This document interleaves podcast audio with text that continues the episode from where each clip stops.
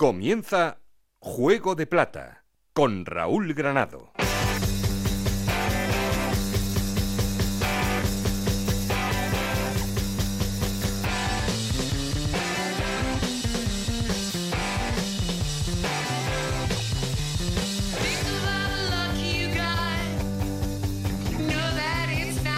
¿Qué tal? Muy buenas, bienvenidos a Juego de Plata, el podcast de Acero en el que os contamos todo lo que pasa en Segunda División.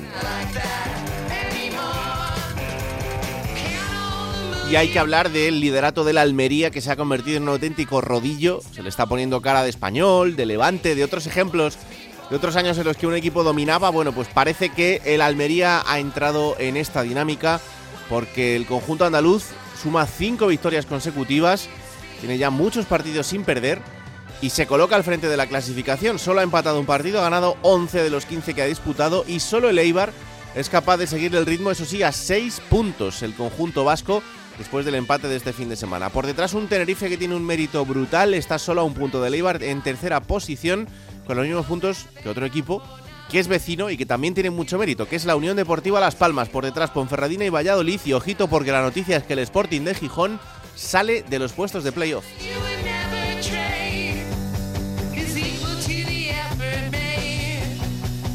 Y por abajo, en problemas, Leganés, Real Sociedad B, Amorebieta y Alcorcón son los cuatro equipos que ahora mismo perderían la categoría. Siguen metidos en una situación muy complicada.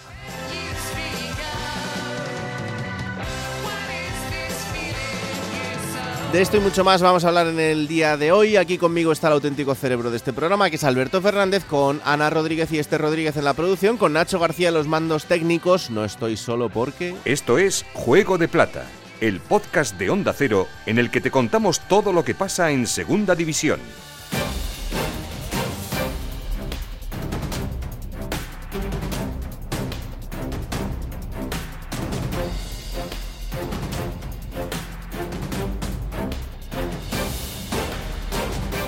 Arrancamos titulares en Eibar porque el conjunto de Ipurúa es segundo en la clasificación y sigue en esa persecución al líder Íñigo Taberna. El Eibar continúa firme en su periplo como nuevo equipo de la segunda división tras su descenso al final de la pasada temporada. Y es que el conjunto armero continúa en puestos de ascenso directo sin perder la estela de Almería tras el empate logrado el sábado en el campo del Fuenlabrada en el Fernando Torres. No fue un buen partido de los de Garitano que por lo menos se agarraron al dicho futbolístico que dice aquello de que cuando no puedes ganar, por lo menos no pierdas. Y sumó un punto que quiere hacer bueno, ganando el sábado al Alcorcón en Ipurúa en la próxima jornada. Veremos a ver si Garitano le da la opción de jugar de inicio a Fernando Llorente, que poco a poco va cogiendo la forma y que ya tuvo la opción de jugar el último cuarto de hora en el partido contra el Fuenlabrada, como ya ocurriera en la anterior jornada contra el Oviedo.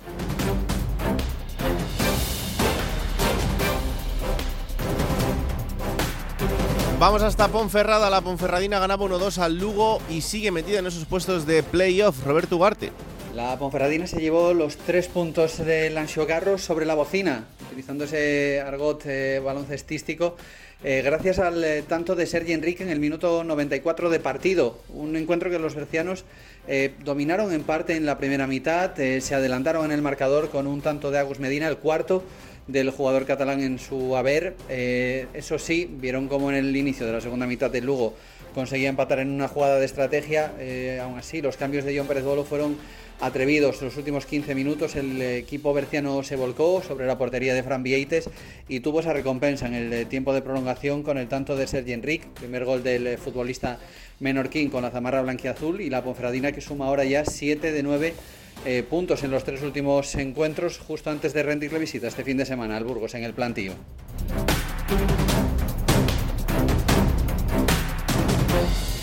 El Valladolid ha vuelto a ganar este fin de semana después de la abultada derrota de la última jornada. Lo ha hecho frente al Mirandés y le vale para estar cerrando los puestos de playoff. Héctor Rodríguez. Bueno, la verdad es que el Real Valladolid inmerso en una auténtica montaña rusa de emociones y también de fútbol. En apenas tres días pasó de ser goleado y caer en una profunda depresión por el 4-1 recibido del campo de la Morevieta a golear y causar una buena imagen después del 3 a 1 ante el Mirandés en el estadio José Zorrilla. En esta tesitura tendrá que recibir ahora la visita al Fuenlabrada el sábado, de nuevo ante el gran caballo de batalla de Pacheta a lo largo de toda esta temporada. Esos parones por competición internacional que no afectan a la segunda división y que sí obligan al Real Valladolid a perder gran parte de su, potencial. De entrada, para que te hagas una idea, este fin de semana el Real Valladolid no va a poder contar con su máximo goleador, el Israelson Weisman, con el otro goleador del pasado fin de semana, el ecuatoriano Gonzalo Plata, y con el su central en mejores condiciones como es el marroquí El Yamik, además de Seid Yanko, que en este caso no entra en los planes del técnico. Muchas novedades, por lo tanto, se plantean en el once titular del Real Valladolid para el próximo sábado, donde eso sí, si pretende seguir buscando los puestos de acceso directo, tendrá que sumar los tres puntos en Zorrilla.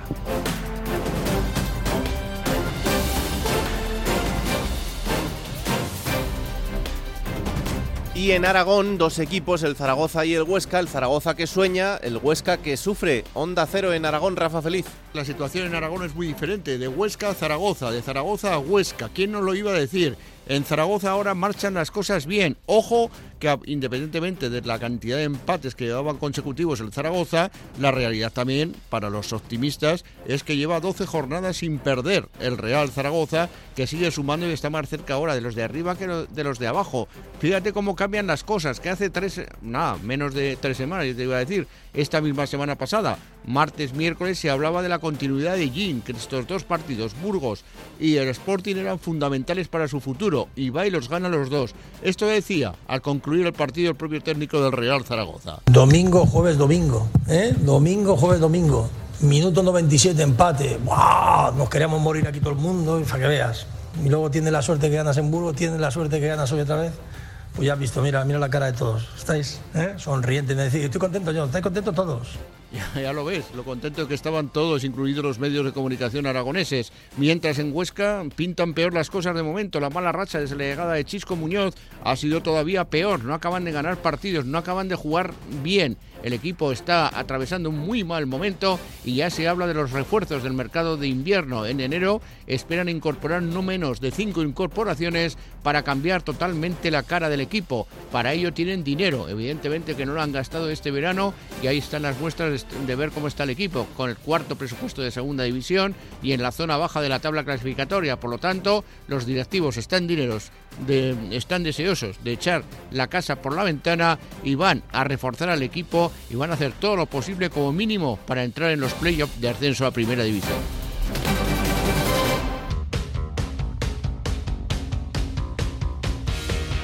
Bueno, pues como siempre vamos a empezar poniendo en orden resultados y clasificación. Aquí mi aflautada voz y yo. Hola Esther Rodríguez, ¿qué tal? Muy buenas. Pues mejor que tú. Buenas. Eso seguro. Cuéntame los resultados de esta jornada decimoquinta. Huesca 0, Leganés 2, Lugo 1, Ponferradina 2, Valladolid 3, Mirandés 1, Oviedo 1, Las Palmas 1, Fuenlabrada 0, Ibar 0, Alcorcón 2, Amoribieta 2, Zaragoza 2, Sporting de Gijón 0, Almería 2, Burgos 0, Cartagena 3, Málaga 1, Real Sociedad B 0, Ibiza 1, Tenerife 2, Girona 1. ¿Y con estos resultados cómo queda la clasificación? Pues es líder el Almería con 34 puntos, 28 tiene el Eibar segundo en puestos de ascenso directo, el Tenerife con 27, Las Palmas con 27, Ponferradina 26 y Valladolid 25 ocupan los puestos de playoff. Es séptimo el Ibiza con 22 puntos, los mismos que el Sporting o el Cartagena, décimo el Oviedo con 20 puntos, también tiene 20 puntos el Málaga, en la decimosegunda posición está el Zaragoza con 19 puntos, es decimotercero el Girona con 18, el Mirandés tiene los mismos puntos en la decimocuarta posición, el puesto 15 lo ocupa el Huesca con 17 puntos, decimosexto el Lugo, decimoséptimo el Fuenlabrada, que tiene 16 puntos también, como el Burgos en el puesto 18. El Leganés suma 14 puntos, como el Sanse en el puesto 20, en el puesto 21 Amore Vieta y cierra la clasificación el Alcorcón con 8 puntos. Gracias, Esther. Chao. Seguimos en Juego de Plata con Raúl Granado.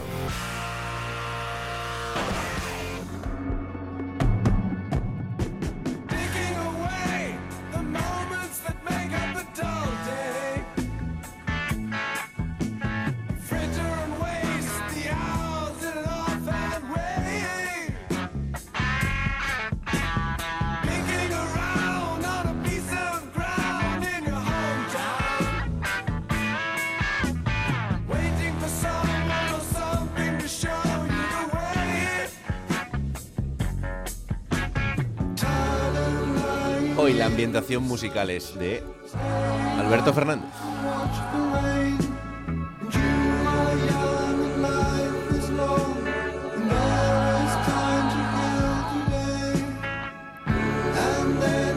Estaba pensando que cada vez nos parecemos más a David Camps.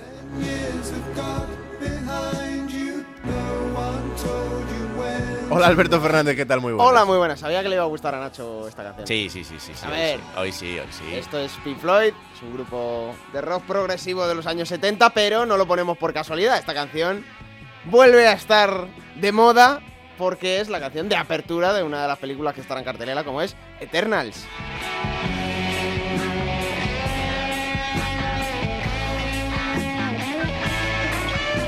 Película que genera agria polémica entre tú y yo. Tenemos dos maneras diferentes de ver esta película. Seguramente. Esta de ahí no la puede cantar Manzano.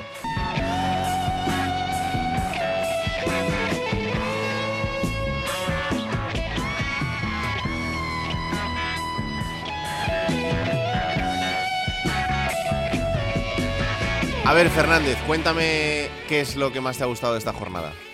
Bueno, lo he tenido difícil, ¿eh? Esta jornada ha habido muchos nombres propios. Eh, por ejemplo, me voy a quedar con Lazar Rangelovic, el serbio del Leganés, que, bueno, es verdad que es un futbolista que aparentemente puede parecer muy físico, muy tosco, es un futbolista rápido, pero que tiene destellos de calidad. Y el otro día en esa victoria contra la Sociedad Deportiva Huesca en el Alcoraz fue el mejor del partido, hizo un gol y una asistencia. Y bueno, si encontrase un poquito esa regularidad, seguramente sería uno de los futbolistas más importantes de, de la plantilla pepinera. Otro futbolista, Raúl, que ya estoy en su barco, ¿eh? ya soy fan absoluto de Arnau Puigmal, ¿eh? el jugador de Te la dije. eh, Unión Deportiva Almería. Tenía razón, tenía razón, pero es que lleva dos partidos seguidos muy buenos. Es verdad que no es uno de los titulares indiscutibles, suele salir de refresco, pero tiene mucha calidad. Es que es muy bueno jugando al fútbol, es muy bueno. Y bueno, el otro día incluso hizo un golito, así que fenomenal para, para la Unión Deportiva Almería, que este chico de 20 añitos, recordemos, viene del Manchester United, aunque es cantera del español. El español, sí. Eh, José Agustín Gómez le tiene bien controlado. Otro nombre propio, Borja Bastón. Lleva ocho goles con el Real Oviedo, está viviendo una segunda juventud. El otro día estuvo a punto de marcar de chilena, uy, si hubiera sido el gol de la jornada y de la temporada prácticamente. Y está muy bien, está muy bien Borja Bastón y en el Carlos Tartiere lo están disfrutando. Otro nombre de un talento joven que, bueno, también hemos hablado aquí de él, le llaman el nuevo Pedri, pero es Alberto Moleiro. Es un talentazo increíble de la Unión Deportiva Las Palmas. Eh, se saca una jugada de la chistera pre- preciosa el otro día para el empate del conjunto de Pepe Mel. Y bueno, tiene la cantera de la Unión Deportiva Las Palmas muchos chicos jóvenes que son muy buenos. Y ahora mismo el máximo exponente es Alberto Moleiro. Y me dejo nombres fuera como Nanomesa, Son Weisman. Pero es que lo he tenido muy difícil esta jornada, Raúl. Pero me quedo con, esos cuatro. Bueno, pues esos son los cuatro nombres que ha elegido Alberto y vamos a hablar del líder. El líder está absolutamente intratable. Lleva cinco victorias seguidas y lo anterior fue una derrota precisamente frente a Leibar, que es el único que le está plantando un poco de cara, pero lo está viendo de momento con una, con una ventaja de seis puntos, que a estas alturas de la temporada es importante. Hola Juan Antonio Manzano, ¿qué tal? Muy buenas. Hola, ¿qué tal? Muy buenas a los dos. Tú Pink Floyd... no- Eternos, que sois eternos los dos. Pink Floyd no lo cantas, ¿no? Eh, no. Bueno, cuidado, ¿eh? Vamos a, vamos a ir preguntándote semana a semana y al final Me parece bien, me parece bien. No, no, no, no. Yo hago aquí el sing-along cuando queráis. Claro, deberíamos. Que el, el que no canta nada es el Almería. Oye, cinco seguidas ya, ¿eh? Eh, sí, cinco seguidas. Bueno, la, mayor racha de victorias de la, de la Almería en segunda división, porque evidentemente en primera no ha llegado a tal dígito, fue, fue seis semanas con victorias consecutivas, seis triunfos seguidos y fue el año pasado con José Gómez. Luego la cosa no terminó al final con el objetivo del ascenso, de hecho incluso el portugués fue destituido. Y con esta racha de cinco triunfos consecutivos, incluso el propio Rubi, Joan Francesc Ferrer Sicilia, iguala su mejor racha de triunfos que, que tuvo en el Huesca y si no me equivoco fue en el 2018 si no, si no me falla la memoria. Pero sí es cierto, ¿no? El equipo está muy sólido, incluso en un... Bueno, la verdad es que el partido del otro día frente al Burgos em, era un partido con mucha trampa, porque era el último de los de arriba, bueno, el último casi, ¿no? De- después de que ya hubiera jugado el Sporting, hubiera jugado el Eibar, eh, Las Palmas, pues ya sabías un poco qué es lo que tenías que hacer y sobre qué distancias podrías quedarte en caso de triunfo, ¿no? Y había cierta inquietud por, por que el partido se pudiera llegar a torcer, ¿no? Que pasen los minutos, que no llegue gol, te vayas a la segunda parte con 0-0 y bueno, bueno, pues a ver qué pasaba. Claro, todo eso se desmonta cuando los dos minutos Lazo, entre Sadik y Lazo, se montan el, el 1-0. Mm. A partir de ahí, durante 45 minutos, ten en cuenta que hubo un 85% de, creo, eh, quiero recordar, un 85% de posesión de la primera parte de la Almería. O sea, el Burgos vino con cinco defensas a hacer su partido, ¿eh? no es una crítica, es simplemente utilizar los argumentos que tiene para buscar su plan de partido. Y claro, eh, con un ce- 1-0 en el marcador y ante un rival pues que no te araña, pues tampoco tienes necesidad ¿no? de hacer ningún, eh, ningún riesgo extra. Y la primera parte fue monólogo absoluto y permanente. Yo creo, quiero contar, y igual me baila algún, algún minuto, Mm. pero me parece que fueron como 13 minutos completos de Almería sin que perdiera la pelota. Eh, es decir, algún saque de banda, alguna cosita, pero 12-13 minutos seguidos sin que el Burgos pudiera hacer ninguna jugada elaborada, alguna jugada trenzada. Bueno, luego en la segunda parte mejoró un poquito la cosa el Burgos, dio el pasito adelante, mucho contraataque mal definido por parte del Almería, incluso hubo una jugada que es curiosa y que es un poco de Sadik puro. Eh, una contra para hacer el 2-0 y que se convierte en falta en ataque y amarilla para Sadik. O sea, cuando vas a hacer el 2-0 casi solo con Apia, ¿no? Pero bueno, son las cosas de Sadik. Luego llegó Sousa para eh, inventarse en el minuto 92, como ocurrió el día del de, eh, el Sporting, eh, en ese caso para Lazo, en esta ocasión para Arnau Puigmal, el, el 2-0 y un gol cuando ya la gente pues pensaba que con el 1-0 estaba bien. Y, y, así estamos, con 20, ¿cuántos son? 29 goles a favor, creo, o 28, sí, algo así. Sí, sí, sí. 11 en contra, 34 puntos y líder con 6 y 7 puntos respectivamente con segundo y tercero. Eh, hablaba Alberto antes de Arnau Puigmal, ya hablábamos en semanas anteriores y el chaval está demostrando que tiene nivel. Sí, y fíjate que cuando llega el partido de Leibar, que ha sido la última derrota de la Almería, luego han llegado los cinco triunfos, eh, esa semana coincide con que el partido anterior se lesiona Robertone y se lesiona Ramasani. Y mm. había un momento de, bueno, y a ver ahora cómo cuadramos esto, o cómo cuadra el técnico, eh, para, para, para, intentar tapar esas dos bajas que eran fundamentales, eran dos futbolistas imprescindibles en el Almería. Aquel partido, pues tampoco es que fuera demasiado bueno, sobre todo porque el resultado no fue bueno, y quizá el encuentro con un 0-0 hubiera, se hubiera visto de otra manera. Eh, el análisis posterior, digo. Y, luego poco a poco han ido entrando futbolistas, Curro, Portillo, que ha adquirido un nivel espectacular, ha entrado también en esa rotación Arnau.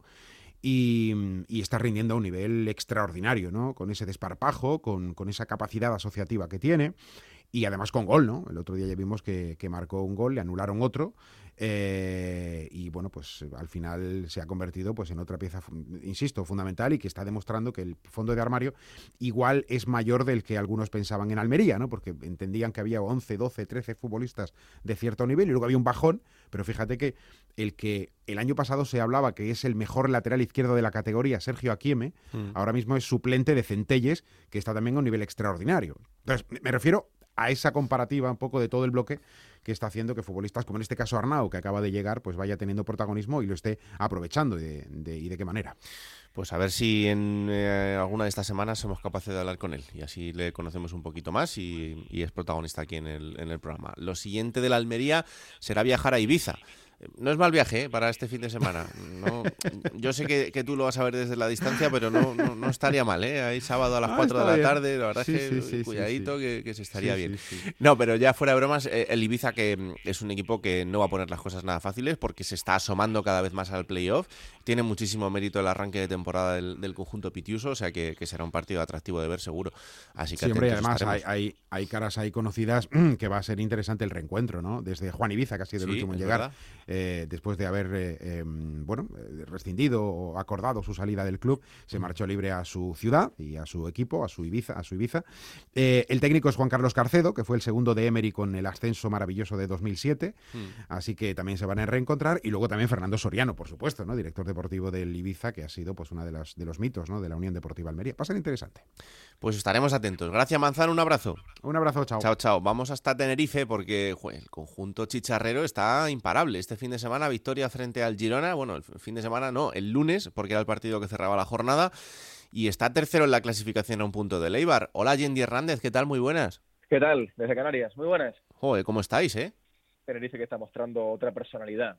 En realidad, un equipo inconformista, ganador, por momentos muy práctico. Y Rani se está haciendo, Raúl, muy justo con las alineaciones. Y eso los vestuarios eh, lo valoran y lo aprecian, ¿no? Con sus decisiones. No está teniendo ataques de entrenador. Jugador que juega bien, jugador que se mantiene en el once inicial. Hay unas declaraciones del propio Ramis este fin de semana pasado en las que viene a decir que el Tenerife se está tomando con cierta naturalidad estar en el playoff, eh, cosa poco habitual o nada habitual en las últimas temporadas, ¿no? Que su cuerpo técnico había llegado a Canarias para esto, palabras textuales de Ramis, para ilusionar a la isla y para meter al equipo arriba. Y es que no ha pasado ni siquiera un año desde que el propio Ramis aterrizó en el Tenerife, después de la destitución de, de Fran Fernández, el actual técnico del Alcorcón, el cual Sí. me alegra, por cierto, por el que haya regresado a los banquillos. Fran hace bien al fútbol por su forma de ser. Y un partido, Raúl, este fin de semana que recorrió todo tipo de fases. ¿no? Primero un inicio muy potente del Tenerife, embotellando atrás al Girona, ese gran gol de disparo lejano del lateral derecho Jeremy Melot, todo un descubrimiento, Melot, fichaje desconocido de la segunda división francesa, muy asentado en el Tenerife, ese tanto en el minuto 14 con golpeo con disparo cruzado, imposible para Juan Carlos.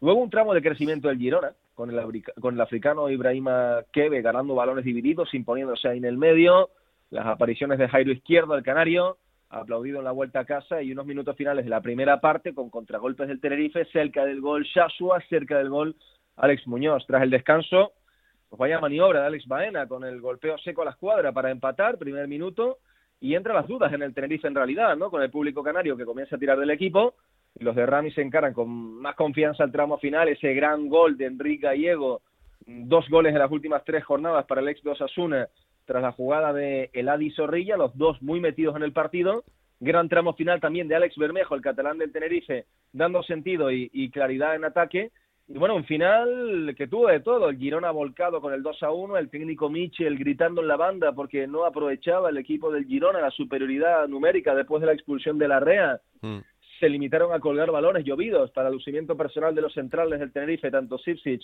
como Carlos Ruiz, y el Tenerife pues perdonando contras, ¿no? Con Víctor Mollejo que tuvo dos para sentenciar. Una línea muy buena del Tenerife las últimas semanas, dos victorias, goleada ante el Burgos, victoria en un partido complejo, 2 a 1 ante el Girona y ese empate en Ibiza que han vuelto a situar al equipo canario muy cerca del, del Eibar, muy cerca del, del ascenso directo. Eh, ¿Os afecta mucho el virus FIFA en este parón o no? No, en principio no especialmente. Tenerife que además, si precisamente se está caracterizando por algo, Raúl, es por hacer una plantilla bastante larga, ¿no? Ramis ahora mismo maneja una cartera de futbolistas, eh, 14, 15, 16, 17 jugadores en las que prácticamente mm, todos se sienten un poco titulares, ¿no? En ataque, Rubén Díez, en banda, Bermejo, el Adi Zorrilla, el propio Shashua, que anda muy bien en inglés, como sabes, con cuatro, con cinco tantos y, y cuatro asistencias. Enrique Gallego, después de la lesión, mes y medio apartado, está entrando también en la dinámica. Los mediocentros, hablábamos antes de Pablo Larrea, el ex de la Ponferradina, expulsado por una patada muy fea, además, eh, a Baena en el partido contra el Girona, pero están jugando bastante y daba la impresión que era un fichaje que iba a ser un poco marginal, porque con Aitor Sanz, el capitán del equipo, con Michel, el ex del Valladolid, con Alex Corredera, que bueno, le está dando mucho fútbol, mucha inventiva, mucha creatividad, mucho pase al Tenerife ahí en el medio, pero también ha encontrado eh, minutos para, para la Rea Ramis, ¿no? En defensa también va jugando con José León Bernal, el ex del Alcorcón, con Sipsic, con Carlos Ruiz, y, y bueno, yo creo que eso también está siendo muy interesante y como te decía al principio, Ramis está que, provocando que cada uno se sienta capaz, que cada uno se sienta útil y haciendo muy largo al, al banquillo. Y después en cuanto a, a virus FIFA, bueno, pues poco internacional de momento en el Tenerife. Eh, Shaq Moore, en ocasiones, el carrilero diestro, que este año está jugando menos por la irrupción de Melot. Eh, es el único que habitualmente viaja con la, con la selección, pero insisto, ha pasado Shaq Moore de ser casi uno de los mejores jugadores de, de la categoría a ser un jugador que entra más bien en el equipo B, en las rotaciones, dentro del equipo de Ramis, ante, bueno, el futbolista que marcaba el 1-0 con ese disparo cruzado de media distancia, Jeremy Melot, que está haciendo también un muy buen arranque de campaña, el, el francés. Bueno, pues lo siguiente para el Tenerife será eh, ir a la Rosaleda para enfrentarse al Málaga, así que lo contaremos. Luego estará Yendi y otra vez por aquí con un fantástico reportaje de fútbol canario como siempre. Gracias Yendi, un abrazo. Un abrazo. Chao, chao. Vamos a Gijón. Quiero saber qué le pasa al Sporting, porque la verdad es que el equipo empieza a dar señales de preocupación, ya no tanto por los resultados, sino también porque no mete goles. Y sin meter goles es muy complicado ganar partidos. Hola, Juan Gancedo, ¿qué tal? Muy buenas. Hola Raúl, muy buenas, ¿qué tal? ¿Qué le pasa al equipo? Bueno, pues nada especialmente, que tiene los problemas que tiene y las virtudes que tiene, y igual que al principio de la liga le daba para ganar y para convencer, pues ahora no le da. Mm, Yo no, no, no noto mucha diferencia de cuando ganaba a cuando pierde. Quitando el partido de Zaragoza, el juego fue igual de bueno en las victorias que en las derrotas, nada que ver con el año pasado, donde el equipo jugaba muy poco al fútbol y aún así ganaba Es verdad que el otro día en Zaragoza no está nada bien, el rival le pasa por encima pese a tener 48 horas menos de descanso, es a lo que se aferran los entrenadores cuando no te salen bien las cosas, pero que cuando te salen mal pretendes olvidarlo rápido, lo de que cuando, un, hay un resultado negativo y tuviste menos descanso, entonces matas a Tebas y a la liga y los horarios y esto y lo otro. Cuando resulta que es al revés, es decir, que tú tienes más descanso que el contrario y aún así no haces nada, entonces no te acuerdas, ¿no? No, no le das doble de mérito a tu equipo. Y bueno, pues en esas está. La verdad es que la racha es horrible. Es una victoria en ocho partidos. Recordar que victoria frente al Corcón con aquel gol en el último minuto con asistencia de Gorosito a puerta vacía. Y, y son un punto de 15 posible, 6 de 24.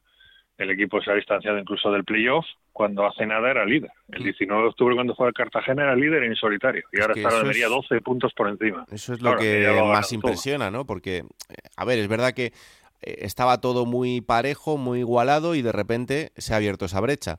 Hombre, yo no voy a decir que, que tuvieran que estar los mismos puntos que la Almería, ¿no? Pero que es, eh, es preocupante que en menos de un mes el equipo pase de ser líder a estar fuera del playoff, incluso con tres puntos de, de diferencia con ese playoff, ¿no? Y Sí. sobre todo por la por lo que decíamos, que el equipo puede jugar más o menos igual, pero es que no marca goles. Es que ha marcado dos goles en- los últimos cinco Bueno, que no, partidos. no marcaba goles cuando ganaba. O sea, cuando ganaba era 1-0, Bueno, 2-1. ya, pero sí, pero es Y el cierto año que pasado no marcó goles tampoco. Ese es un mal endémico de, del Sporting en las últimas, yo diría, seis temporadas. Eh, vamos, el año pasado lo arregló Jurevi metiendo 22, pero este año lleva 5. Y no hay más, es que no hay más. O sea, es que el Sporting tiene un delantero en el que confía Gallego. Luego tiene a Campuzano, que siempre se lesiona. Luego tiene a Berto, en el que no confía, no le ha dado más de 100 minutos en lo que va de liga.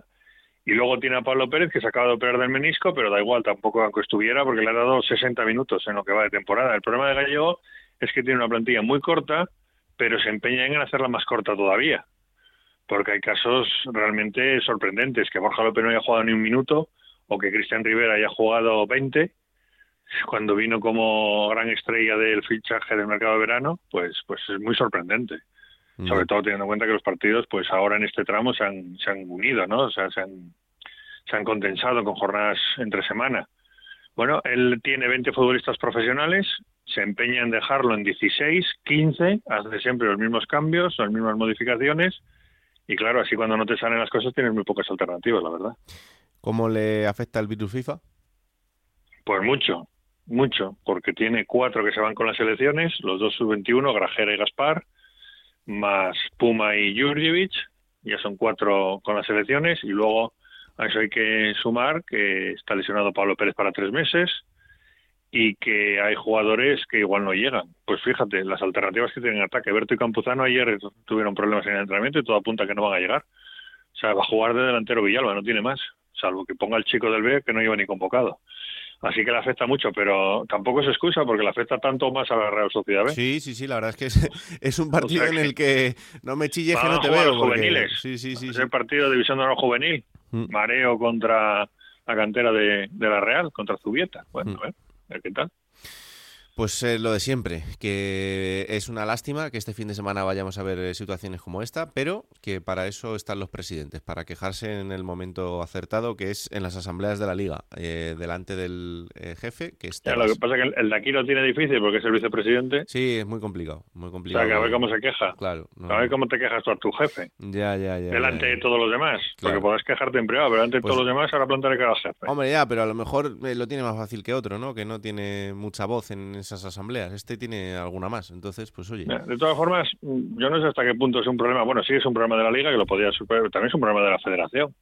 La Federación lo ha dicho de la Fuente esta semana, que se tenía que plantear ya lo de que la segunda parara también. Bueno, o, o en todo caso, que pararan los partidos afectados. Sí. No, yo eh, me, me hacía gracia el otro día porque, eh, bueno, eh, no sé a quién escuchaba que decía, hombre, pues eh, es que hay directores deportivos que son inteligentes y lo que hacen es no fichar internacionales. Pues muy bien, pues, pues es una gran solución. Hombre, entiendo que lo hagan, tal y como está montado ahora mismo, pero desde la propia competición no pueden ver como bueno que haya equipos que pudiendo acceder a jugadores que den un salto de calidad al equipo y que por tanto den un salto de calidad a la liga, no lo hagan porque saben que luego los van a perder. Hombre, pues lo que tendrían que decir es, "Jue, pues vamos a cambiar esto para que la competición siga siendo muy atractiva y cada vez lo sea más. Porque No, sí. o que no siendo internacionales cuando llegan, después lo hagan también que los llamen. Claro. Porque fíjate, de los cuatro que van del Sporting esta semana, tres cuando empezaron en el Sporting no eran internacionales. Jurjevic no lo era y los dos sub-21 evidentemente tampoco. El único que lo era era Puma Rodríguez con Panamá. Eh, pero claro, entonces que tienes que tener jugadores que no sean internacionales y luego encima que lo hagan muy mal para que no los llamen su selección. Claro, sí, sí, sí, está muy bien pensado. todo. Bueno, lo decía el otro día Rafa Feliz, eh, se cae Nico de la sub-21, que juega en un equipo en primera división como es el Barça, y llama a Francho Serrano. Sí. Y él dijo, pues al Real Zaragoza, al chico le hará mucha ilusión, a la afición también, pero al Real Zaragoza no le hizo maldita gracia, porque evidentemente pierde un futbolista importante que es titular en su equipo. Claro. Pero vosotros fijaros, el drama del Sporting esta semana, a ver, no- yo no digo nada porque la Real está igual o peor, pero claro, me toca hablar de lo mío. Es que el Sporting pierde al único delantero que juega, que es Jurjevic. Y de los tres extremos que tiene, porque tiene tres extremos, en realidad tiene dos, porque Gaspar no es extremo nato, pero bueno, está jugando de extremo. De los tres extremos que juegan siempre y que va alternando Gallego, dos. O sea, se va Gaspar y se va Puma. Queda Aitor, que encima está lesionado. Eso no es problema del seleccionador. Pero es que ha perdido eh, de la última alineación, de la alineación que salió el otro día en Zaragoza, de los cuatro arriba pierde tres. O sea, le queda solo Fran Villalba. Nada, nada, es un drama. Es que es tremendo. Y, y, bueno, habrá plantillas que lo puedan suplir, pero te digo que la del Sporting tiene 20 fichas profesionales. Claro. Vale, sí, eso será un problema del Sporting. Evidentemente, voy a tener 25. Es un drama. Si no ficha más es porque no ha podido o porque no lo han dejado. Pero, pero claro, es que es sangrante. Bueno, de todas formas, repito, no sirve de excusa porque la Real está igual o peor. porque creo que tiene seis internacionales y, y uno que, que va con su selección de su país. Es decir, que va, va a ser un partido de juveniles. Y si eso es velar por, por la segunda división y darle protagonismo, que el partido se acabe convirtiendo en un partido de juveniles, pues va a ser un partido de juveniles, ya lo veréis. No tiene pinta, pero bueno, habrá que contarlo y habrá que disfrutarlo. Gracias, Juan, un abrazo. Venga, un abrazo, chao. Y de Juan a Juan, pero en este caso galego, porque el Lugo tampoco pasa por su mejor momento, dos derrotas eh, seguidas y cada vez más cerca de los puestos de descenso. Hola Juan, muy buenas. Hola, ¿qué tal, Raúl? ¿Cómo estamos? Se está poniendo la cosa complicada, ¿eh? Sí, se está poniendo la cosa muy muy complicada. Bien es cierto que, que el plan del Lugo era este año pues estar por esas eh, posiciones bajas de la clasificación con un presupuesto muchísimo más bajo que, años anteriores, eh, el segundo más bajo de la categoría.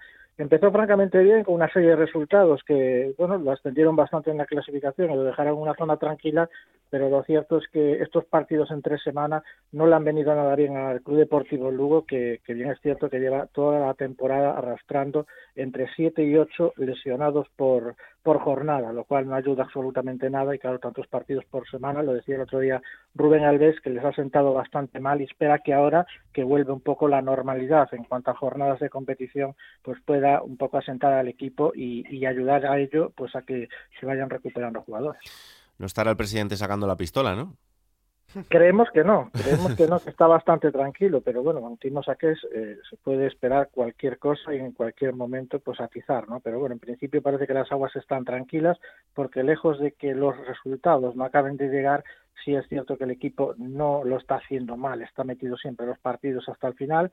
En el caso del otro día se marcharon los tres puntos en el 93 y, y bueno, de momento pues tranquilidad porque el equipo no está dando sensación de ser inferior a, a sus rivales, por lo menos a gran parte de sus rivales. Claro que sí.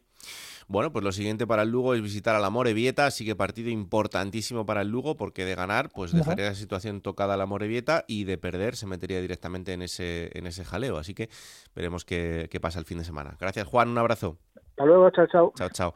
Vamos con un protagonista al que vamos a visitar en la concentración de la selección española sub-21. Así que una pausa y estamos con Sergio Camello. Seguimos en Juego de Plata con Raúl Granado.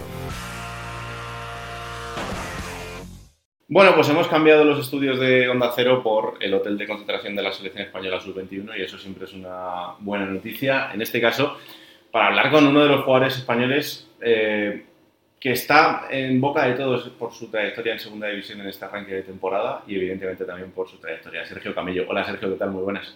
Muy buenas tardes. ¿qué ¿Cómo estás? Muy bien, la verdad, súper feliz, obviamente. Hombre, siempre que estás con, con los compañeros de la selección, yo siempre digo que es como cuando en el colegio te ibas de excursión y estabas eh, compartiendo tres o cuatro días con los amigos. Esto es parecido, ¿no?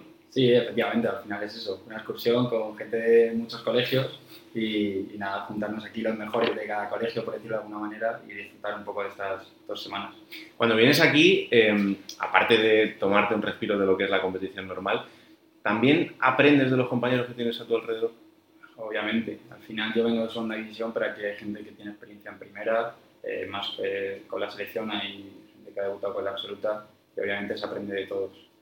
Em, no sé si cuando, cuando llegas, em, sobre todo los, los primeros momentos, cuesta un poco desconectar de la rutina del día a día del equipo o cambia rápido. Dices, bueno, tengo que cambiar el chip porque estoy a otra cosa. Eh, Eso es, al final eso yo creo que va dentro de cada persona y yo me adapto bien, así que cambio el chip rápido, eh, chip selección española y, y, ya, y ya- ya por todas. ¿Luego cambia mucho la rutina del, del día a día o no tanto? No, no cambia mucho, la verdad. Al final es entrenar, eh, alimentarse bien y descansar, que es lo mismo que hago allí en Miranda. Mm. Estáis aquí para dos partidos que son importantes en esa fase de clasificación para la Euro del 2023. Los dos van a ser fuera. No sé si eso también es un, es un hándicap para vosotros.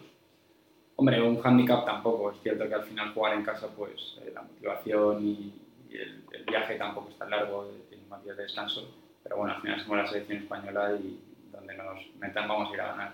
Siempre que el- un jugador español viene con la selección, es evidentemente una presión por lo que significa defender este escudo, ¿no? Pero es que encima las categorías inferiores siempre nos han dado muchos éxitos, incluso cuando a lo mejor no llegaban con, con la absoluta, sí llegaban con las categorías inferiores. Estar aquí es eh, el, eh, el símbolo de que el trabajo lo estás haciendo muy bien, pero también de que tienes que responder a esas expectativas. Eso es, al final esto es un premio al trabajo de muchos años atrás, pero es cierto que no me vale solo con eso. Tengo que demostrar ahora por qué estoy aquí y darle la razón al míster y, y demostrarle que no se equivoca. Hay mucha gente nueva, es un cambio de, de generación también. Eh, entre vosotros, casi todos os conocéis porque sois de la misma edad y habéis jugado juntos en, en algunos momentos.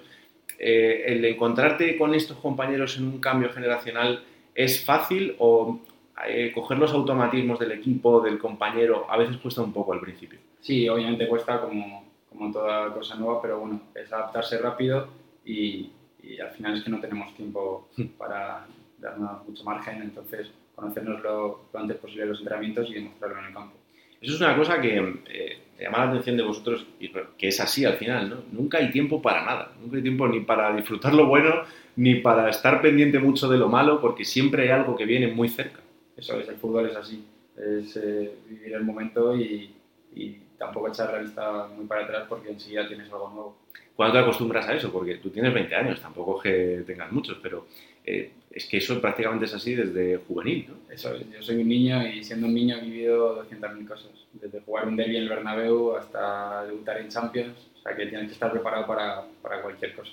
Realmente todo eso que, que tú dices y que es que he jugado un derby, he estado en la Champions, he debutado en, en primera división, ¿te ha dado tiempo a disfrutar de todo eso? ¿Lo, lo vives como con esa sensación o no?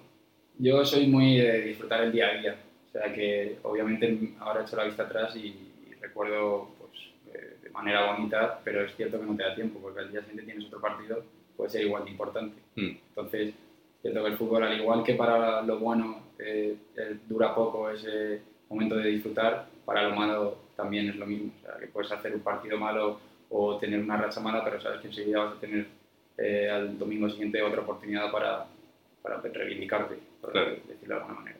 Ah, es que hay gente que dice, no, bueno, no se puede vivir del pasado, y eso es evidente, hay que estar muy pendiente de, de lo que puedas hacer para mejorar, pero, hostia, cosas tan heavy como las que te han podido pasar a ti en, en estos años, creo que es para que estés orgulloso, que obviamente lo estás tú y tu gente, pero también para disfrutarlo en el momento que pasa. Sí, efectivamente, pero también sabes que si con 20 años has vivido eso, eh, tienes claro que te quedan 15 años de fútbol y que van a venir cosas, eh, su- supongo que más bonitas que, que todo Mm. eso. En tu caso tiene pinta, desde luego. No sé si el que constantemente estés en el foco como la gran esperanza de la cantera del Atlético de Madrid y con otros compañeros que también lo están haciendo muy bien. ¿Tú cómo lo llevas desde el principio? Porque llegas con 18 años, debutas con el primer equipo, marcas un gol en esa última jornada.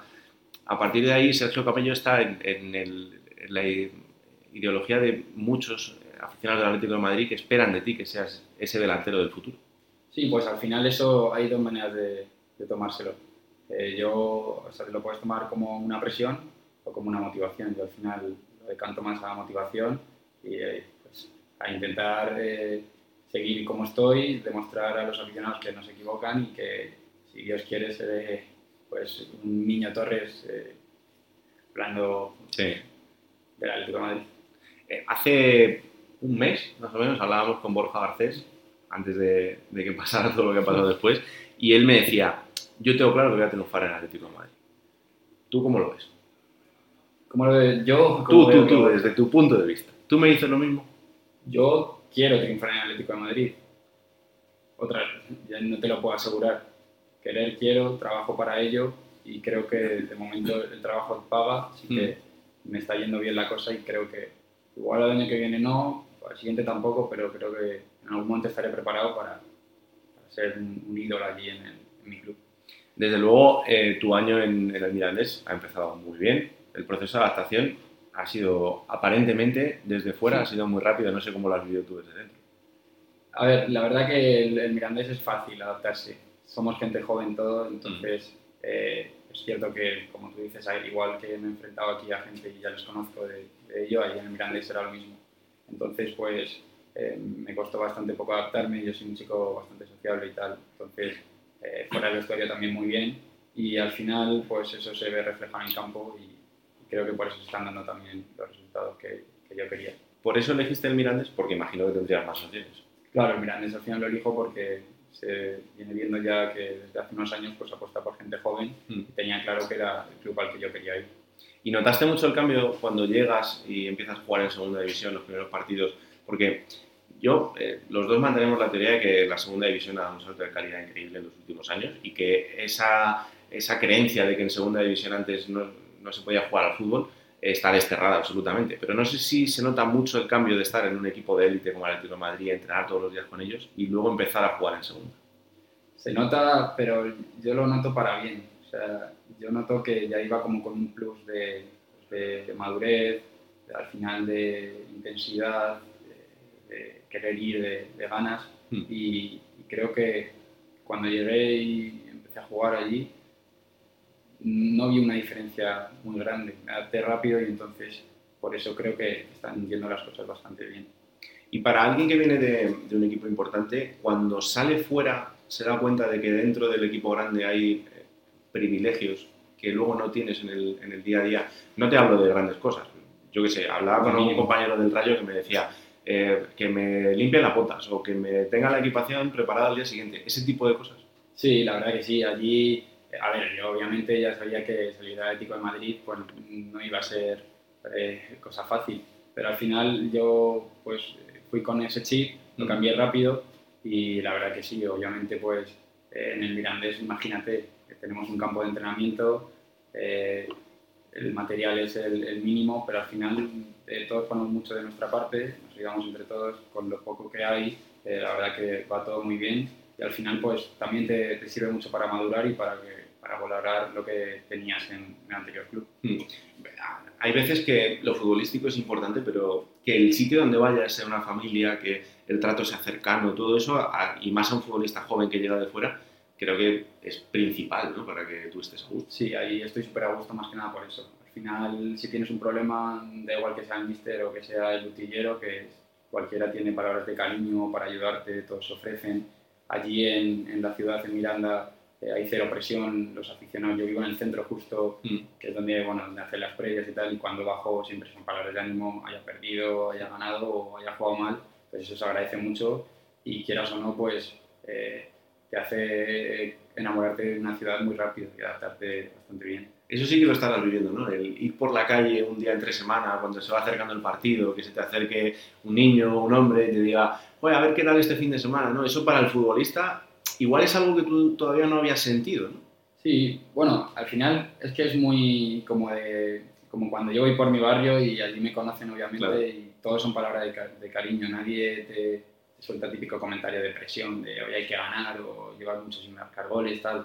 Entonces vas allí al bar de a, a donde desayunamos siempre y te invitan a comer, te, pagan todo, entonces es, al final es, es una familia y, y se, se está súper a gusto, no hay, hay cero presión. Mm.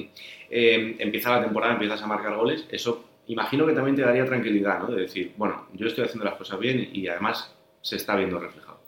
te da tranquilidad y a la vez dices, empiezo con un doblete, ahora la gente se va a pensar que voy a meter todos los fines. Pero bueno, es eh, trabajar, eh, que yo creo que, que eso también lo tengo, el trabajo, y que cuando no salen las cosas o cuando ves que, que van pasando fines y no, no marcas goles, pues bueno, por lo menos aportas con trabajo y eso también la gente te, te lo aplaude y te lo reconoce. Mm. Yendo un poco hacia atrás en, en tus, en tus comienzos, ¿en qué momento tú ves que puedes dedicarte a esto? Tú dices, pues, pues a mí esto se me da bien y va a ser más que un hobby. Pues yo me iría, pues incluso cadete, y ya es cuando me llama por primera vez la selección española sub-16, Mm. que ahora yo lo, lo miro y digo, a ver, la sub-16, pues estoy en la sub-21, pero, pero es cierto que en ese momento dices, joder, te pones a pensar y dices, con, toda, con la cantidad de equipos que hay en, en España, que te llamen a ti como, como el delantero, para hacerse ya mirar que esto va más en serio. Mm. Y ahí ya pues empecé un poco a cuidar toda mi alimentación, a, a, bueno, pues a, a hacer esto un poco más mi trabajo. Tus amigos no son futbolistas, imagino, los amigos de toda la vida. ¿Era difícil en esos primeros años el, el decir, bueno, pues ahora tengo que elegir una vida en la que tengo que tener unos sacrificios en el día a día que a lo mejor mis amigos no tienen? Sí, no efectivamente. Porque, bueno, yo tengo un hermano mellizo, que eso sí es cierto que ha jugado toda la vida conmigo en el Atlético de Madrid. Entonces, bueno, pues al final era mi mejor amigo y es cierto que, que ahí, pues, si algún día estábamos con los amigos y teníamos que irnos a casa, no era yo el único que se tenía que ir a casa. Era más Se fácil. venía conmigo, entonces era más fácil. Pero es cierto que yo vengo de un barrio humilde en el que eh, mis amigos, pues, eh, cantaban por otras cosas, supongo. Mm. Y, y- y era complicado, pero yo sabía que, que, por decirlo de alguna manera, había nacido con un don y tenía que explotarlo al máximo. Eso eh, es una historia común en muchísimos jugadores. Eh, pero siempre hay algún momento en el que dices, ¿y esto merece la pena? ¿O no? ¿O no te lo planteas? Sí, sí, siempre te lo preguntas, pero al igual que cuando un amigo mío está estudiando algo y, ve que está saturado y dice, igual no es esto lo que tengo que estudiar y siempre tenemos momentos de esos que nuestra cabeza, pues, por cualquier cosa, porque no te salen las cosas, porque luego con tu familia tienes problemas, pues igual se te juntan muchas cosas y tú empiezas a darle vueltas al coco y te preguntas muchas cosas. Mm. Pero luego, pues es lo que tú dices. De repente te ves en el Bernabéu o te ves metiendo gol en, en Ciudad de Valencia y dices, pues claro que merece la pena, obviamente. Y ya salir de allí y ver que a tus padres, a tus amigos súper orgullosos de ti, pues quieras o no, eso también te da un plus de decir que, esto Claro. es a lo que te tienes que dedicar. Mm. Eh, Tu familia también es muy futbolera, tu tío también juega en Atlético de Madrid. ¿Tener esa familia tan arraigada al mundo del fútbol es una ayuda o a veces también es eh, sinónimo de presión? Sí, puede ser a veces sinónimo de presión, porque ves que tú en 20 años, por decirlo de alguna manera, has, has subido más que, que tu tío, que ha tenido una carrera muy larga, y, y ellos pues creen que soy yo un poco el que, joder, el, el que más ha triunfado en la familia. Mm. Pero es cierto que, que no, que lo disfrutamos todos juntos, eh, ellos saben lo que es el fútbol y, y entienden que, que, bueno, que esto es eh, a lo que me dediqué, me empecé a dedicar de pequeño porque me gustaba, no porque nadie me obligó. Ya. Yo te he hecho la fácil, esa era Alberto con las difíciles. No, eh, has tenido una semana muy buena. Es verdad que este fin de semana habéis perdido, pero bueno, entre semana esa remontada también contra el Lugo, hiciste los dos goles, te llama la sub-21. Eh, Estás un poco asimilando también que paso a paso sigues creciendo. Sí, eso es. Al final eh, yo salgo del Atleti pues más que nada para eso. Necesitaba minutos y yo, pero yo no salí con pensando pues eso, que estaba la sub-21 y tal. Eso era secundario. Yo salí pues, porque quería triunfar en Atleti y necesitaba minutos. Ahora de repente ves que tienes minutos, que encima estás cumpliendo con goles, con asistencias y que te llama la sub-21, pues imagínate. Eh, la gente que, que a lo mejor ha estado más de cerca en tu carrera, te conoce más, habla de que eres un delantero eh, moderno, por el sentido de que no solo haces goles, sino que eh, hay una faceta de entender el juego y que a lo mejor eres más partícipe en la creación de, de las jugadas. ¿Tú ves que la tendencia es esa, que a lo mejor el delantero goleador, goleador cada vez está más extinto y que es más tu perfil? Sí, bueno, puede ser que, que yo sea un delantero que no solo tenga gol, que también pueda aportar asistencias, pueda aportar trabajo, pueda aportar ahí en, la creación del juego. Y entiendo que todos los delanteros, eh, su estilo de juego es respetable, pero es cierto que, que el mío, pues como dice la gente, puede ser más moderno. eh, me asemeja mucho, a ver, con, con Benzema, también te Sí, digo. que es un- no es un 9, es un 9 y medio, ¿no? Sí, Porque hace eso de es. 10. Pero no me quiero comparar con Benzema, sí, sí. obviamente, pero para que lo entendáis. Y, y bueno, son los jugadores en los que me suelo fijar. Y ahora, para terminar, voy a abrir un melón, ¿eh? porque tú has estado en la cantera del Atlético de Madrid, tuvisteis eh, la desgracia que no pudisteis ascender, eh, y bueno, además había una muy buena generación en ese Atlético de Madrid B. Pero ahora que estás probando también lo que es la segunda división, eh, el tema de la liga de filiales, que tanto se ha hablado muchas veces para que haya más nivel, eh, ¿tú esto cómo lo ves? ¿Crees que es acertado o sería equívoco hacer una liga de filiales? Porque tienen que, tenéis que competir también en la segunda. Yo, eh, sinceramente, eh, tengo amigos que juegan allí en, Inglaterra y tal, y allí existe, la, bueno, no hay como la segunda B de aquí o la primera red, allí son ligas de filiales y es cierto que por experiencia y por gente con la que he hablado, no, la verdad que no, no es muy positivo. O sea, al final te curtes en campos como, pues, de que sea, a Coruso, a Pontevedra, donde he ido yo, y ahí es donde te haces final futbolista y donde pisas el barro que al final viene bien, eh, dentro de que los filiales pues vives en una burbuja. Oye, la última, ¿por qué el dorsal 21 con España? Pues te voy a ser sincero, porque hicieron el grupo y yo dije, mira, elegid todos, yo aquí soy el, el nuevo y Qué grande. el que sobre pues me, me- me lo pongo yo. ¿Y lo del pelo? Y lo del pelo, pues nada, una apuesta aquí en Madrid con unos amigos y a veces se ganan y a veces se pierden. y tengo el pelo rubio porque entendéis que he perdido.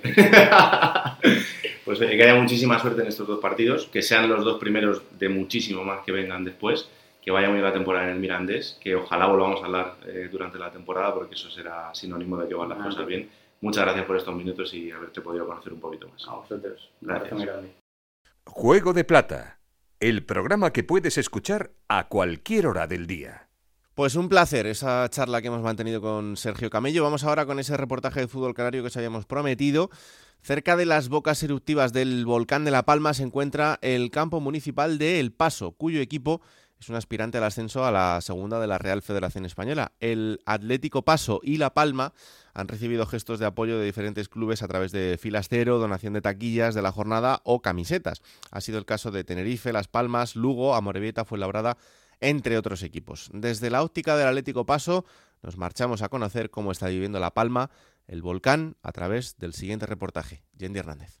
Una semana con notable actividad sísmica, con temblores de tierra. El comportamiento errático de las aves en los cielos de La Palma es un aviso. El 19 de septiembre entra en erupción el volcán de Cumbre Vieja. La primera boca de fuego se abre en el municipio de El Paso, en el corazón de la isla, concretamente en una zona rural de Tacande, conocida como Cabeza de Vaca. Es un domingo, 3 y 10 de la tarde. El Atlético Paso acaba de terminar su partido en el sur de Tenerife, en Las Ocas. A 400 metros del volcán viven los padres del preparador físico palmero, Aitor González. Me pilló lejos de mi casa, estaba súper nervioso cuando en el primer momento, a los 30 segundos de explotar, hablé con mi madre, que estaba en mi casa junto con mi padre, solo atinó a gritar y, y la escuché llorar bastante, con que iban a coger cosas e irse. Yo en el Juanito Marrero, tan lejos de casa y con ese panorama, sentía un agobio, un, la verdad, una sensación de, de impotencia bastante grande. El campo de fútbol de El Paso deriva automáticamente en centro de emergencia. El ayuntamiento lo habilita como lugar de operaciones para la ayuda humanitaria para la Cruz Roja o los bomberos. Los primeros evacuados pasarán algunos días sobre el césped. William Nasco, presidente del club, pone todo a disposición del ayuntamiento. El Estadio Municipal del Paso ha sido una de las instalaciones que ha puesto el ayuntamiento y bueno, en sí yo creo que La Palma como una de, la, de los de los centros, de los centros neurálgicos donde donde hay un servicio de Cruz Roja, donde están todos los trabajadores y los y pasan los cuerpos de seguridad y donde también los damnificados era un punto de, de, de llegada por, por cualquier solicitud o para solucionarle cualquier situación que necesitaran. Eh, situaciones bien de ubicación, orientarlos, eh, es un sitio donde pueden llegar para orientarlos. La primera atención si se la pueden hacer, Cruz Roja, como un avituallamiento de agua, de, de cualquier alimento va principal en, ese momento, ¿no? Después ya y orientan según lo que necesite. Ha sido el campo del paso. En los primeros días todo es confusión. Canarias no registraba un volcán desde 1971, también en la isla de La Palma con el Teneguía. Todo hace presagiar que las lenguas de lava barrerán la cara oeste de la isla hasta desembocar en la playa de los Guirres. Jorge Muñoz, entrenador del Atlético Paso, estudioso y amante del fútbol con 45 años, explica con pulcritud lo que se está viviendo. Lo poco que se duerme, lo último que escuchas es eh, el sonido del, del volcán, lo que te despierta precisamente, pues a lo mejor, como nos han recomendado, cerrar todas las puertas y ventanas, pero sí eh, retumban eh, las, las ventanas, sobre todo los cristales. De hecho, nos dicen que nos alejemos de ellos y te pueden despertar eh, a las dos y media de la mañana y después ya te cuesta dormir. Ayudar a vecinos a desalojar casas, a cargar muebles y enseres, a salvar animales. El preparador físico Aitor González agradece que sus padres están cómodos y bien acogidos, realojados en la casa de unos amigos. Van apareciendo bocas volcánicas nuevas la sensación de estar allí dentro de mi casa y ver la lava a 200 metros ya bajando. Para mí la sensación cuando estuve en mi casa es que la lava iba directo para mi casa. Luego ya hemos tenido, pues en nuestro caso, la fortuna de que por el relieve tomó una dirección más, más norte y no fue tan, tan hacia el sur, hacia nuestra casa. Verse reflejado en toda la gente que lo está pasando mal también. No somos nosotros solos, que hay muchas, muchas personas llegando a barrios muy, muy concurridos la lava, como el barrio de Todoque. La verdad que, que es un desastre y lo que estamos viviendo aquí Los Palmeros es una catástrofe. Cuerpo técnico y jugadores del Paso pasan a ser voluntarios en descarga de camiones. El club suma dos temporadas cuajando proyectos para intentar ascender a Segunda Ref, con salarios de lo más importantes dentro de la Tercera Canaria y un agrupamiento de futbolistas ex de la cantera del Tenerife. Todo eso nada importa ahora para el presidente William Nasco que hemos entendido que están necesitados son niños de la escuela y el preparador físico también lo está pasando lo está pasando mal porque porque tiene su vivienda y la de los padres pues en peligro, pero aparte de eso para nosotros también sufrimos por por mucha gente, muchos socios, muchos simpatizantes del club, muchos sponsors, gente que tiene empresas y que ayuda al club, para nosotros todos tienen el mismo valor, eh, somos una familia y, y el club se siente igual de mal por, por cualquiera de ellos. Más de 2.000 personas sin hogar más de 7.000 palmeros evacuados, huertas particulares arrasadas y buena parte de las fincas con el plátano de mayor calidad de Canarias arrasadas por el volcán. Para el técnico Jorge Muñoz, entrenar en la otra cara de la isla significa un refugio para su vestuario. Decidimos que íbamos a seguir entrenando, claro, no podíamos entrenar en este, este lado de la isla. Nos fuimos al lado de la isla que no está dañado, se puede respirar eh, mejor, nos ha venido muy bien porque es nuestro psicólogo particular, vamos a terapia, como creo que deberíamos hacer todos los seres humanos en un momento de crisis, hacer lo que nos gusta, aunque sea un par de horas. Si el carpintero, pues que trate la madera un par de horas y seguro que, que lleva esto mejor.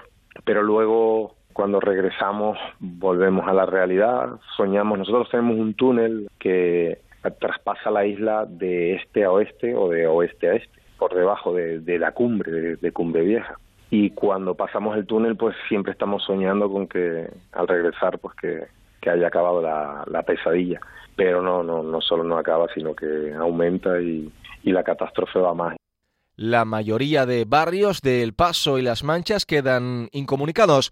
Los núcleos de costa, de Puerto Naos, Charco Verde, El Remo o La Bombilla son desalojados. Aitor González, palmero de cuna, preparador físico muy querido en el vestuario, no puede ocultar su dolor todo lo que se ve de turismo, de espectáculo maravilloso por muchos medios es una mentira. Aquí en realidad es una catástrofe, esto parece una zona de guerra. Mucha gente triste, sales a la calle, gente llorando, eh, o gente con su coche cargado, con la casa encima, con toda su ropa, todo lo que pudieron coger.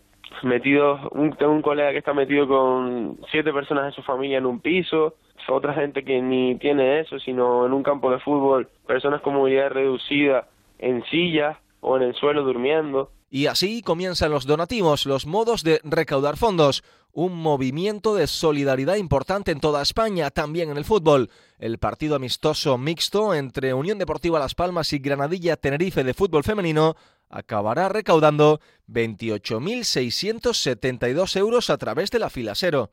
El Atlético Paso, el club, está haciendo bueno un canal para medios, para mediante el club enviar eh, tras mi persona las necesidades que tenemos, que, que mandar al exterior, que, que, necesitamos mucha ayuda y también el club, eh, por medio del club, pues están llegando algunas ayudas, ya que hay muchas familias de, de padres de niños de la escuelita de fútbol que están damnificados, pues intentamos canalizarlas y hacérselas llegar. El club ha enviado a varios sitios ya camisas en la península donde se han interesado para, para hacer sorteos y rifas, para que esas camisas o eso, ese merchandising del club pueda servir para rifar y conseguir dinero. El club está con el corazón abierto y al servicio de la sociedad en lo que pueda ayudar. Y Jorge Muñoz es contundente. Considera que La Palma está viviendo su particular 11 de septiembre somos un país de, de, radio y la radio yo lo he vivido muchas veces, hace milagros y lo agradecemos de todo corazón. Queremos irles contando cómo nos sentimos, cómo van avanzando las cosas feas y también habrá un momento en el que ojalá podamos contar como las cosas bonitas, porque así nos llaman la isla bonita, nuestros propios siete hermanos de, las otras islas, las otras siete islas nos llaman la isla bonita. Ahora mismo necesitamos de, de todos ustedes muchísimo es La Palma conocida como Isla Bonita por la belleza de sus paisajes, por la naturaleza verde de sus montes, por la limpieza de su cielo. No habrá cenizas, ruido ni fuego que impida que vuelva a florecer. Y quién sabe si el propio Atlético Paso regalar una alegría en modo de ascenso. Plata o plomo. Soy el fuego que arde tu piel ¿Por dónde quiere usted empezar? Vamos a empezar por la plata. Por ejemplo. Vamos a ir para dos entrenadores hoy. Sí. El lado bueno de la moneda se lo voy a dar a Ramis, porque tiene a su Lo equipo merece. donde lo tiene y lo merece, absolutamente. Es verdad que le perjudicó mucho su paso por la Unión Deportiva Almería, creo que no le salieron las cosas, quedó dañada un poco su imagen, pero tiene una muy buena trayectoria en el Real Madrid Castilla, tiene una muy buena trayectoria en el Albacete y sigue dando pasitos en su carrera ahora con el Club Deportivo Tenerife. El equipo juega bien, es, es presente, porque el otro día en el partido contra Girona es- el Girona sabía que era un equipo, bueno, que todavía tenía pasos por dar de futuro con Mitchell, vale, pero es que este Tenerife es presente y eso es culpa principalmente de Ramis, que tiene buena defensa, buen centro del campo y buena delantera y ahora mismo pues es gracias a él que, que el Club Canario está ahí. ¿Y el plomo? El plomo, mira, hemos hablado antes también de, de él, ¿no? Se lo voy a dar a David Gallego, porque creo que se está equivocando en la manera de gestionar la mala racha y el Sporting es que ha desaparecido de los puestos de arriba. Estábamos hablando bueno, parece que este año el Sporting sí, que el año pasado se quedó muy cerquita, parece que este, este año es un equipo más hecho, tienen un año más todos los chavales, los guajes de la cantera, pero eh, está cometiendo muchos errores, no solo él, evidentemente, pero como es el capitán del barco, pues le voy a dar el plomo a David Gallego porque me ha decepcionado un poco en, en este último mes de competición. El fuego que arde tu piel. Soy el agua que mata tus Buen momento ahora para coger esa máquina del tiempo que pilota Pablo Llanos para traernos los mejores momentos de los equipos de la categoría. Esta semana ha elegido el Alcorcón.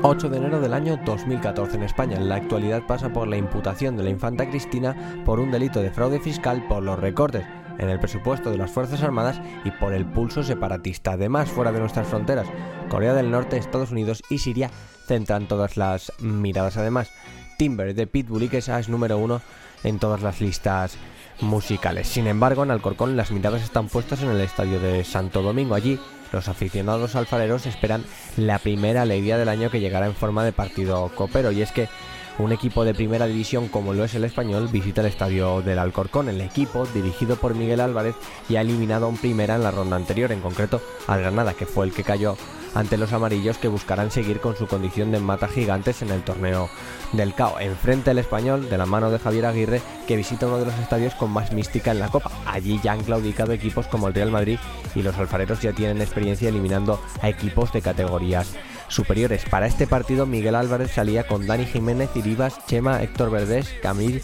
Fernando Sales, Sergio Prendes, Antonio Martínez, Cristian Alfonso, Rubén Sanz y Oscar Plano. Enfrente Aguirre salía con Germán, Héctor Moreno, Sidney, Raúl Rodríguez, Fuentes, Abraham, Víctor Sánchez, Lanzarote, Pizzi, Thierry y Sergio García. Muñiz Fernández pitaba el comienzo del partido y tras una primera parte disputada, el encuentro llegaba al descanso con empate a cero.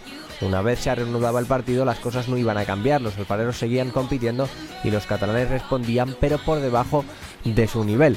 En ese momento llegaba el minuto 70 de partido. Para el equipo alfarero, acciona balón parado, va a centrar Pacheco, el envío directo y el gol. Gol, gol, gol, gol, gol, gol, gol, gol, gol, gol, gol, gol, gol. Gol del Alcorcón, gol de Daniel Pacheco, de Daniel Pacheco, sorprende al guardameta Periquito. También se abrió la barrera, no puede llegar al cuero Germán Parreño y va a tener que despertar el español.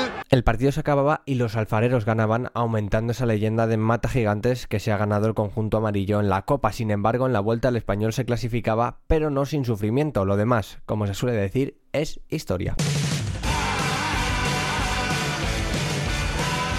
Vamos allá con la próxima jornada, Alberto, será la número 16. Y que va a arrancar este viernes 12 de noviembre a las 9 de la noche con ese partido del que hablaba antes de Juveniles Gancedo, el Sporting de Gijón Real Sociedad B para el sábado a las 4 de la tarde, Real Valladolid fue Labrada, a las 6 y cuarto dos encuentros, el Eibar Alcorcón y el Mirandés Huesca, y a las 8 y media en el Estadio de Gran Canaria cerrará la jornada sabatina Unión Deportiva Las Palmas Real Zaragoza. Para el domingo 2 de la tarde a Morevieta Lugo, a las 4, dos partidos más, Girona, Cartagena e Ibiza, Almería. A las 6 y cuarto, otro doble ración, Burgos, Ponferradina y Leganés, Real Oviedo. Nos quedará, Raúl, un partido para el lunes 15 de noviembre a las 9 de la noche en La Rosaleda, Málaga, Club Deportivo Tenerife. Bueno, pues ya sabéis, esto será el fin de semana en Radio Estadio, los resúmenes en Radio Estadio Noche, porque aunque el fútbol pare en primera división, no lo hace en segunda, así que todo el mundo muy atento.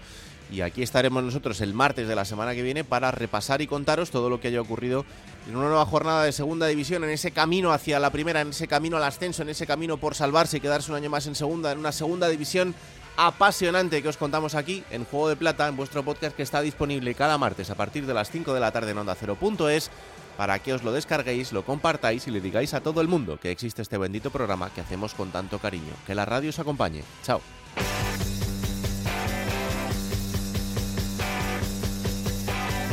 Raúl Granado, Alberto Fernández, Ana Rodríguez. Juego de Plata.